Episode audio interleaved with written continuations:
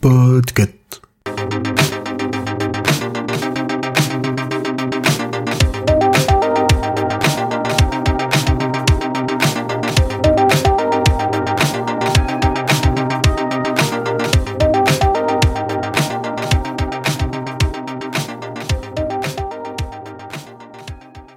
Bonjour, c'est Aline. Vous ne me connaissez probablement pas, mais aujourd'hui je fais un hold-up de micro chez Podcut.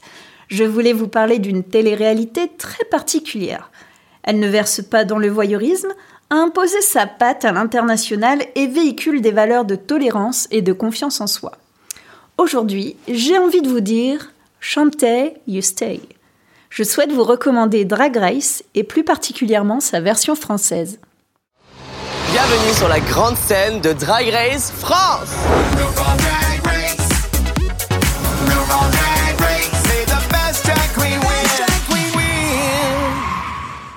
Cet été, une nouvelle télé-réalité a fait trembler les rageux. Sur le service public, des drag queens se sont disputés le titre de superstar du drag. La saison 1, ainsi diffusée sur France TV Slash et France 2 entre juin et août 2022, disponible en replay sur France TV Slash, compte 8 épisodes de 70 minutes. Elle est l'adaptation du concept américain de RuPaul et Nick Murray, la RuPaul's Drag Race, qui en est, outre-Atlantique, à sa 14e saison, visible sur Netflix. Et pas moins de 18 versions existent de par le monde. Pour la France, Nicky Doll, célèbre drag queen ayant participé à la version américaine, est aux manettes de la présentation, entourée de Daphné Burki et Kiddy Smile. Le jury est complété chaque semaine par deux invités. Nous avons pu voir par exemple Jean-Paul Gaultier ou encore Loïc Prigent. Mais en quoi consiste Drag Race France? Dix drag queens s'affrontent au cours de différentes épreuves calibrées en vue d'éliminer l'une d'entre elles chaque semaine. La gagnante repart avec un sceptre et une couronne unisexe, un an de maquillage, un shooting photo pour le magazine Elle et un voyage. Mais surtout, elle gagne de la visibilité et de la notoriété.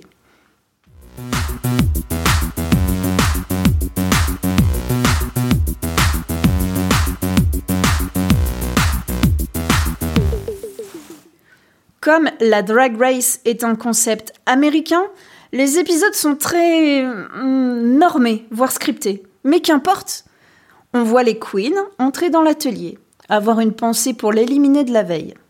Un cocorico retentit et c'est le branle-bas de combat. On sait que Nicky Doll, ou plutôt Carl Sanchez, va apparaître pour lancer le mini challenge dont la gagnante aura un avantage pour la suite de l'épisode. Certains mini challenges sont des incontournables, comme le reading, qui consiste à envoyer au nez de ses concurrentes des petites piques bien senties. Très bitchy, mais très réjouissant. Le Maxi Challenge est alors annoncé. C'est The épreuve éliminatoire. Je peux vous citer le Snatch Game, où les candidates se griment en personnalités connues et doivent répondre à des questions de culture G en interprétant leur personnage. Le Ball, où elles doivent présenter trois tenues sur un thème imposé. Ou encore le Makeover, qui voit un proche de chaque candidate se faire relooker en queen. Pour se présenter devant le jury, les compétitrices nous offrent un défilé toujours plus décadent. Le fameux jury désigne son top 3 et son bottom 2. Instant crucial et fort en émotion. Les deux dernières du classement doivent, entre guillemets, se battre sur un lip sync légendaire. C'est votre dernière chance de nous impressionner avec un lip sync légendaire.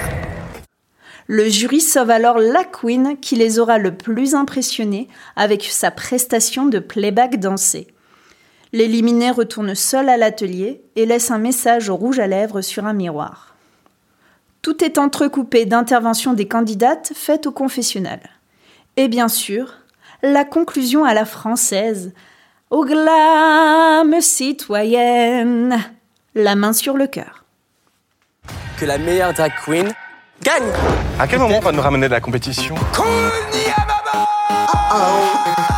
Sérieux, c'est pas possible. Oh, Pit Crew Appréciez la vue. J'adore. C'est un programme éducatif. C'est un petit égal enragé. Elle en fait beaucoup. Maman, regarde-moi Je juge pas. C'est qui cette fille En même temps, je suis un peu une diablesse. Faut qu'elle se calme. Le monde entier vous regarde. La grosse pression. Il va falloir se méfier.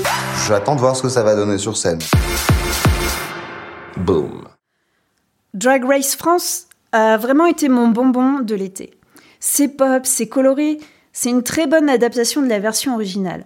Ça reste RuPaul Drag Race, mais beaucoup de petites références de connotations françaises ont permis l'importation du concept. Nikki Doll est légèrement moins charismatique que RuPaul, mais elle remplit bien son rôle. On la sent hésitante à la présentation dans les premiers épisodes, mais elle tient le cap et réussit à porter l'émission. L'esprit RuPaul plane tout de même, un peu comme un ange gardien.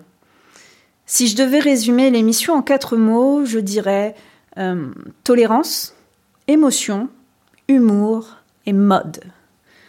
J'en ai pris plein les yeux. Bon, avec parfois des fautes de goût, mais, mais vraiment des réalisations couture d'exception. D'ailleurs, je ne vous parle même pas des tenues proposées par Ellipse. Oh, qu'est-ce qu'elles étaient belles et créatives. Mais tiens, je manque à tous mes devoirs watchlistiens. J'oubliais de vous parler de celles qui font l'essence même de ce programme, les 10 Queens. Il y avait pour cette première édition la Kaina, Lova la Diva, la Briochée, Camille, Ellipse, la Big Bertha, Lolita Banana, Soa de Muse, la Grande Dame et Paloma. Chacune a une personnalité incroyable, un style bien à elle, que ce soit couture, street, classique, pop. Mais elles ont aussi des forces, des failles qu'elles partagent et montrent au grand public pour porter leur message. Le drag est un état d'esprit, une façon d'exister, bien plus qu'une passion ou un métier, une façon de vivre et de s'assumer. Chaque spectatrice peut y trouver du réconfort et commencer à dépasser ses propres complexes. Chaque histoire personnelle est forte et l'occasion de parler de sujets doux amers. Par exemple, vous savez ce que c'est le tuck? Alors, je vous laisse découvrir en regardant les épisodes. Je ne peux pas tout vous expliquer à une heure de grande écoute, euh, mais c'est vrai que je me demandais finalement comment elle faisait pour se préparer. Cet été, je regardais aussi donc l'émission sur mon ordi et je me souviens d'une remarque de ma maman qui s'occupait pas loin de moi. Et elle me dit, euh, mais en fait, c'est, c'est loin d'être idiot, c'est même très fort ce qu'elle dit. Bah oui, c'est fort. Parce que la candidate était en train de parler de l'agression homophobe qu'elle avait subie. Une autre se confiait sur son handicap, une autre sur la question de la représentativité, une autre sur sa transition, une autre sur son coming out. La plupart des gens associent le drag à l'homosexualité. Mais c'est bien plus que ça. Ça ne se limite pas à un genre ou à une orientation sexuelle. On peut d'ailleurs voir des, des drag kings à l'occasion d'un mini challenge. Donc Drag Race, c'est l'occasion d'aborder des sujets parfois très durs et de savoir repartir avec légèreté. L'émission va au-delà des clichés. Elle leur tord le cou. Opinion qui n'est pas unanime, mais je trouve que c'est une émission finalement d'utilité publique. Elle permet de libérer la parole, de donner une image positive de la communauté LGBTQIA, en général. Je ne dirais pas que l'émission est bienveillante. Ce n'est pas le monde des bisounours parce que ça reste une compétition. Les pics fusent, mais, mais on sent une véritable cohésion, une sororité qui transpire de l'écran. Un supplément d'âme, finalement, qui est apporté par la version française. Je suis passée vraiment du, du rire aux larmes. Oh oui, j'ai tellement pleuré sur le lip sync de Lolita Banana interprétant la chanson Corps de Iseult.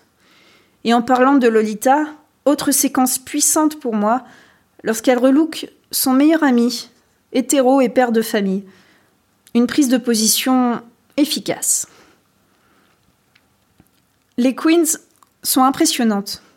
Certaines sont modèles, d'autres jouent dans des cabarets parisiens, ou non. Ma préférée, ma chouchou, c'est Paloma. À la fois spirituelle, drôle, Elle propose à chaque épisode des tenues très inspirées de l'histoire avec un grand H de la mode et nous régale avec ses talents d'actrice. Alors foncez voir le replay sur France TV slash. Vous aurez votre boost de bonnes ondes. Et sinon, tut tut les rageux, sachez, away!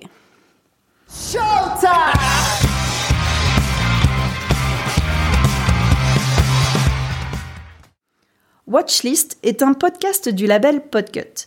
Si vous aimez les podcasts, vous y trouverez forcément votre compte.